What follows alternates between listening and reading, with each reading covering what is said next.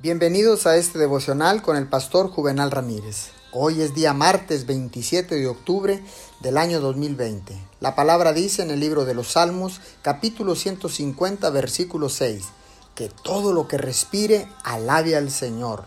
Alabado sea el Señor. La casa de Dios es un lugar santo para la adoración unida. Un cuarto tranquilo es para la oración individual. Aún así, Incluso en la casa de Dios está el elemento de la adoración privada. El pueblo de Dios debe adorarlo y orar a Él personalmente, incluso en la adoración pública.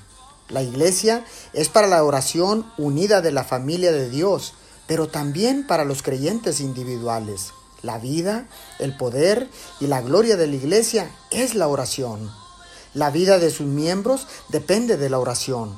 La presencia de Dios está asegurada y retenida por la oración y la adoración. Sin esto, la iglesia no tiene vida ni poder. Oremos.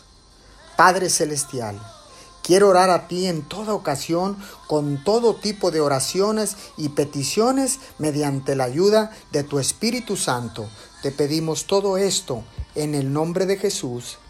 Amén y amén.